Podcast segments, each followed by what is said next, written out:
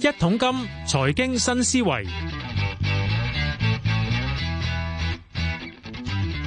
好啦，又到係財經新思維環節啦。今日嘅揾啲新朋友上嚟講投資市場嗰啲最新嘅形勢啦，啊特別係有冇需要有啲需要驚先。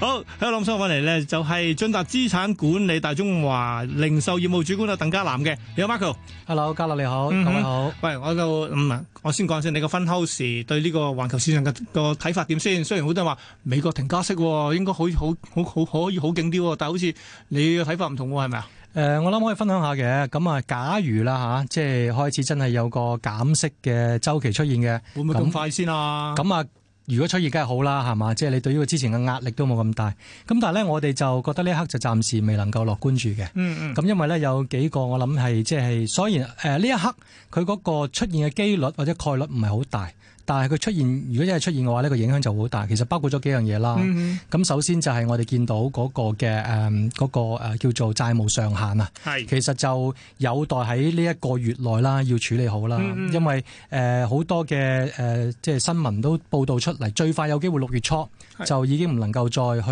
誒支付一啲係冇誒、錯，即係可能政即府係政府嘅要開嚟買支啦，係啦。嗯，咁而家我哋見到咧就誒、呃、當然啦，誒、美國嘅政府啦，同埋即係誒眾議院嗰邊都好努力去協調。咁我哋希望呢件事咧能夠順利解決。嗯咁樣順利解決之後咧，就變咗咧美國嘅誒財政方面咧，誒其中一個最大嘅可能一個比較擔心嘅點咧，就處理咗啦。咁然後就睇咯喎，因為咧其實頭先阿嘉樂你問到，誒、減息嗰個條件會出現到咧，嗱，好似譬如呢兩日啱啱出嚟啲消息，好似有啲機會啦，因為咧我哋見到通脹嗯嗯就落翻去喺呢一個大概四點九啦， 4.9喺啦五個 percent 樓下啦。咁啊，而其他嘅一啲嘅數字都好似叫做誒、呃、滿足到啊聯儲局一路一路以嚟想做嘅嘢。嗯咁、所以咧就喺呢一刻咧，我哋覺得係誒審慎少少先。誒、呃當有一啲我哋叫比較大啲嘅事情，可能比較明朗化少少咧，我哋先會比較積極啲去部署，可能啲比較進取啲嘅資產啦。喂，但係咧又點嗱？當真係債務，嗰成日覺得咁嘅嘢，大家覺得債務上限好似咧用翻過去廿年嘅經驗嚟講，最後都搞掂啦。只不過大家係台前演場戲， 係台下好香呢個我哋叫係選啊係客，我哋對啲所謂即係選民交代啫。 係。哦但係呢個其實我成日覺得呢個 mindset 呢個思維係咪真係喂過去咗即係既定模式係咪真係就一定會咁樣先？但係其實成日都講即係黑天鵝或者灰犀牛，可能真係會發酵㗎。冇錯，咁啊而家呢，我哋即係喺做呢一個資產管理行業當中啦，咁我哋都好謹慎提醒自己嘅，有冇任何誒、呃黑天鵝出現嘅機會呢？咁但係其實都幾難㗎嘛，既然覺得黑天鵝咁，即係應該你估唔到又諗難，咁啊難諗嗱啲而家啦都。打開啲驚就唔係係啦。咁我覺得係幾樣嘢㗎，其實咧頭先講債務上係一樣啦，咁但係點解今次我哋會即係更加可能係比較審慎啲咧？咁其實你話誒、呃、債務上限問題係出現過嘅情況，其實喺二零一一年出現過㗎。嗯係嘛？嗯即係當時我哋見到誒標普啦，好勇敢啊啦，第一個就將美國嘅評級咧就調低咗。咁其實當中嘅引發咧都係一個比較明顯嘅市場嘅劇烈波動。嗯咁我哋喺今次其實點解會誒？既然有少少嘅前績可以參考啦，咁我哋點解仲咁謹慎呢？因為咧唔好忘記咧，其實我哋原本喺覺得三月份處理咗一啲美國嘅地區銀行嘅危機之後咧，嗯諗住完結㗎啦。咩啊？你唔好忘記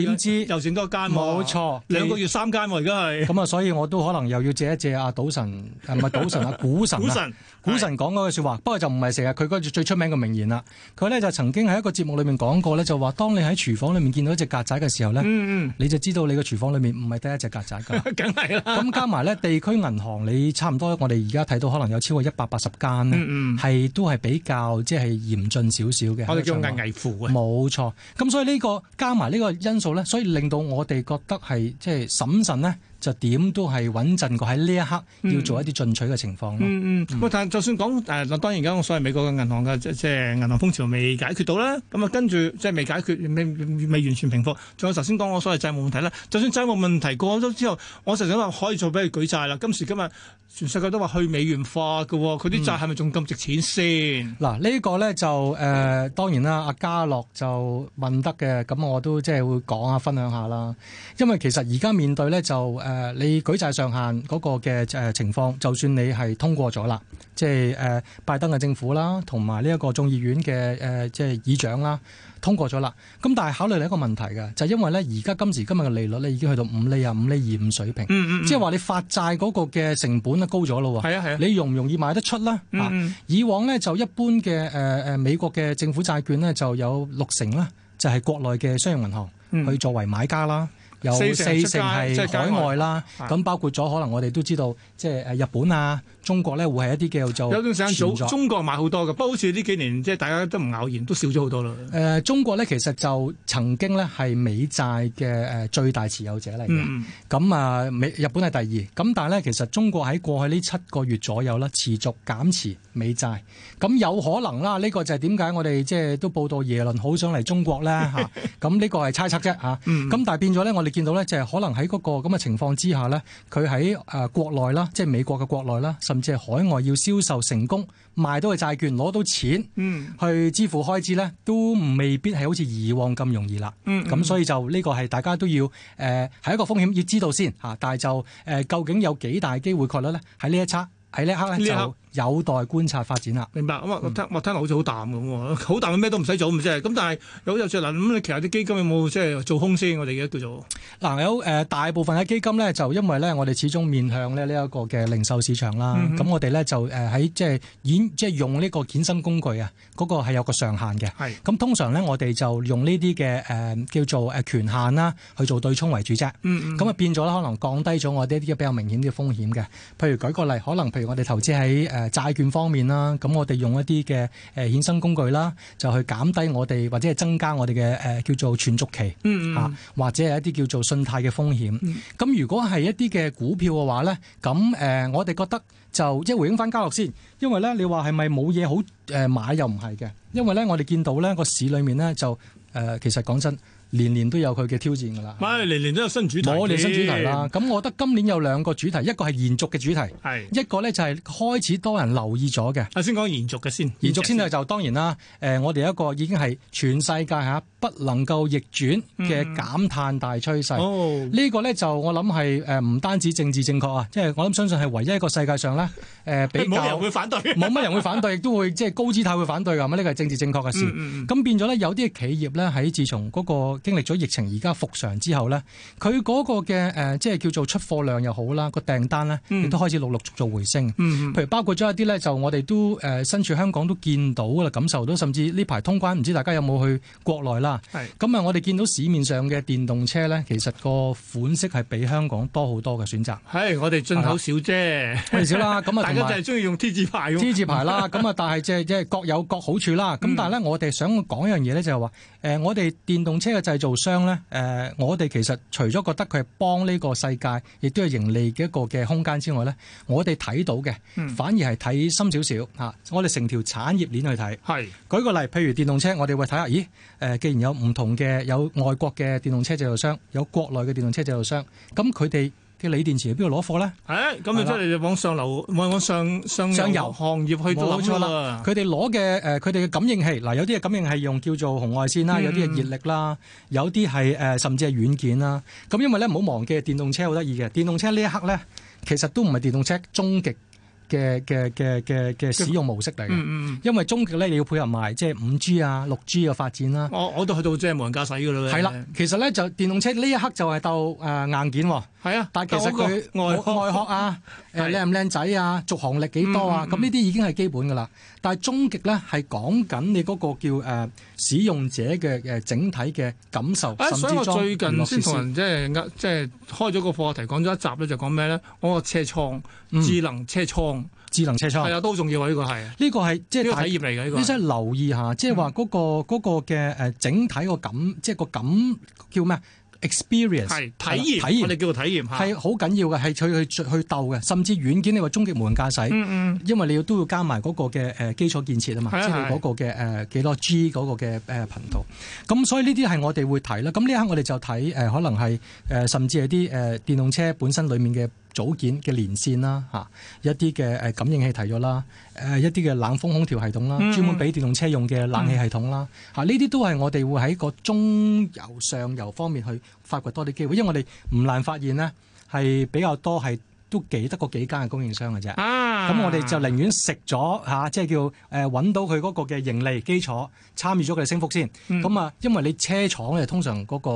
誒比競較爭高最調，大，哦同埋多人留意啊，冇係錯。嘛？淨係睇嗰個車價賣幾多賣幾多，咁我哋就唔好理佢賣咩啦，唔賣係賣好到好簡單用嘅啫。你話呢份係下游嗰啲產品係減價，你有冇叫上游減價？冇錯。啊，咁啊，即係所以呢個就我哋其中一個大主題嗯咯。嗯嗯，喂，但係呢個都係舉個例係即係係環保概念等等嘅嘢啦。咁、嗯但係問題仲有冇其他嘢可以諗咧？因因為其實講真誒減排我都啱嘅，即係碳達峰、碳中和都係未來三十年嘅嘢嚟㗎啦。咁淨係電電電能車呢電動車可以受惠到啊，其他唔得啊？嗱，我哋另外一個主題咧，今年值得同大家分享啊。不過咧，可能阿嘉樂你有機會覺得我講行嘢俾你聽 啊。咁咧就誒、呃我哋咧近來就即係好睇一樣嘢，就叫做誒、呃股票嘅誒、呃 quality，咁即係簡稱嘅優質股策略。咁啊哇！呢度好行喎、係嘛？太行啦，係嘛？嗯因為我諗好少有即係嘉賓又好啦，或者係同你講我哋買啲劣質股啊係嘛？梗係唔會啦。係啦，咁但係咧其 最多實咧係，。最多係做淡 佢。因為咧呢個字咧，其實咧喺誒翻譯可能比較難啲，因為咧其實如果睇翻一啲嘅叫指數編製公司啦，嗯譬如最出名就係 MSCI 啦、明城啦啊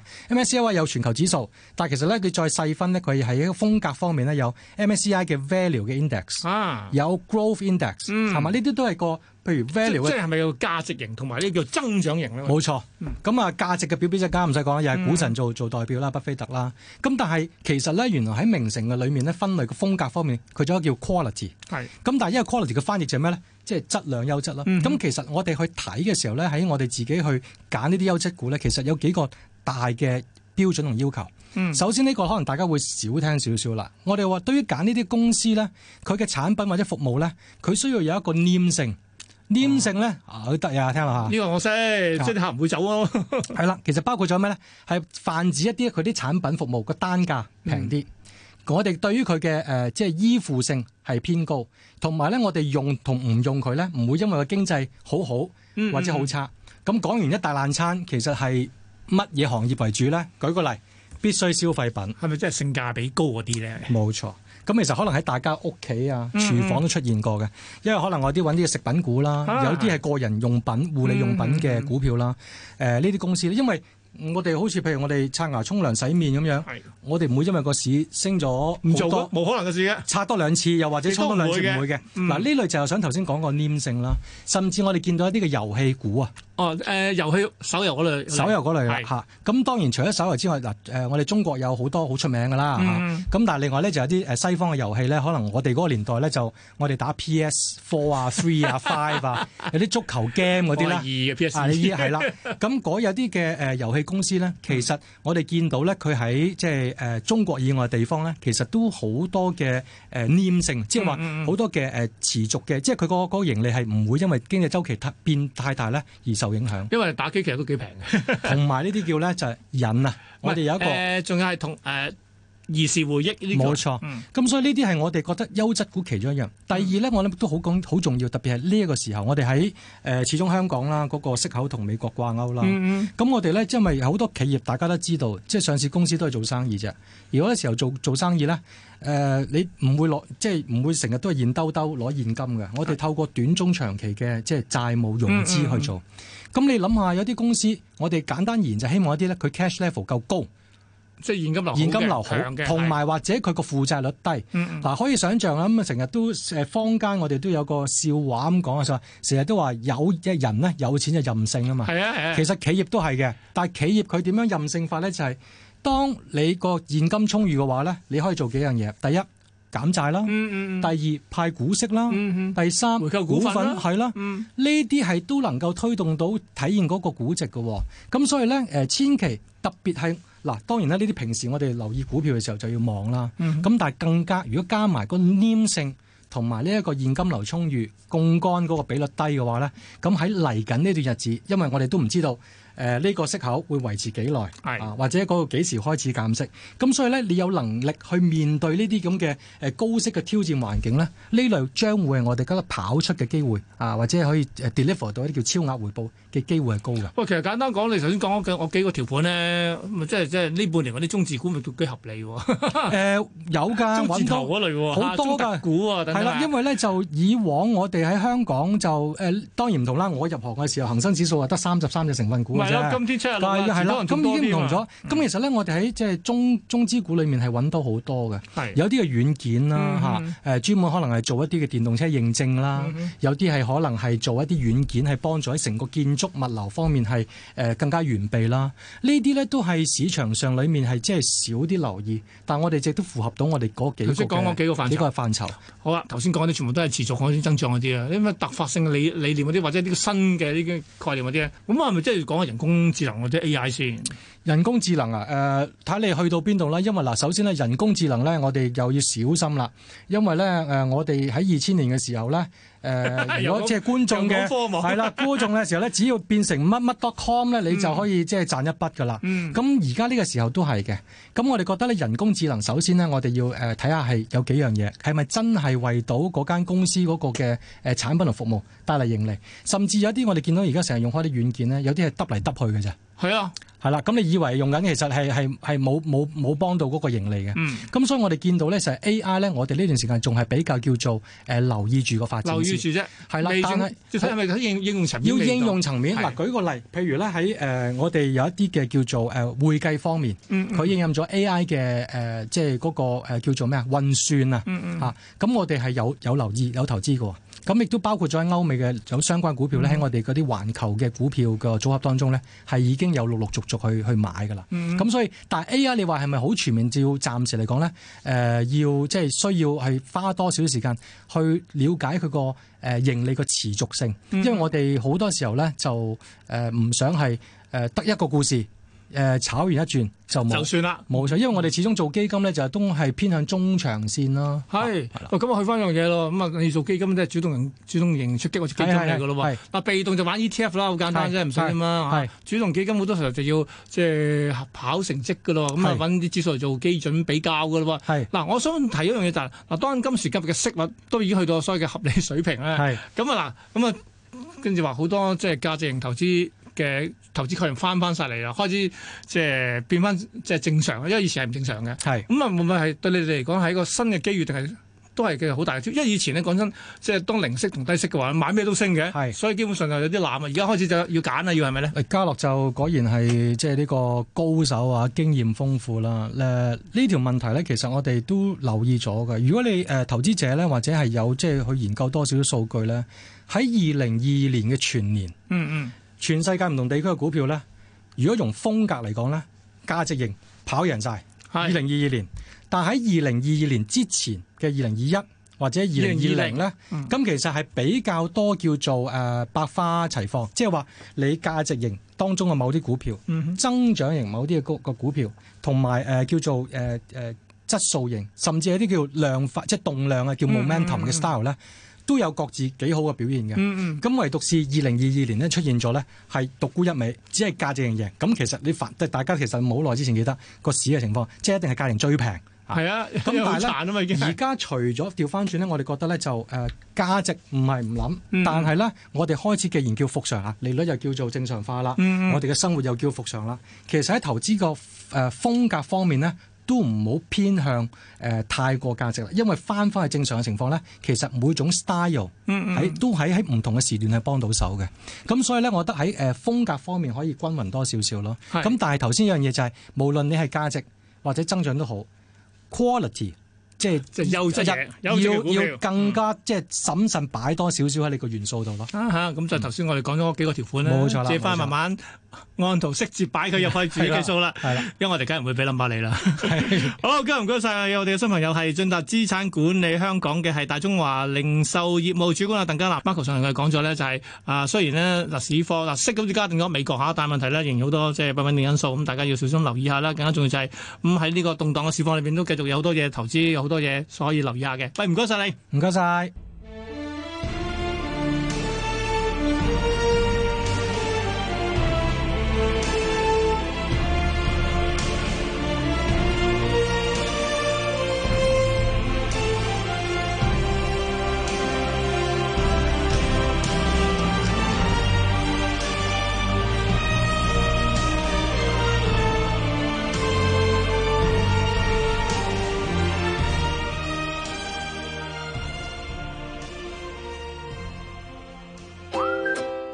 精靈一點，健康多一點。每日兩個鐘帶嚟唔同醫學資訊、健康小知識。星期三，兒童過敏知多啲，將會介紹慢性蕁麻疹。健康熱線一八七二三一一。從微小習慣開始，改變生活步伐，邁向健康人生。正令一點，逢星期一至五下晝一點到三點，香港電台第一台同你一齊走出健康新方向。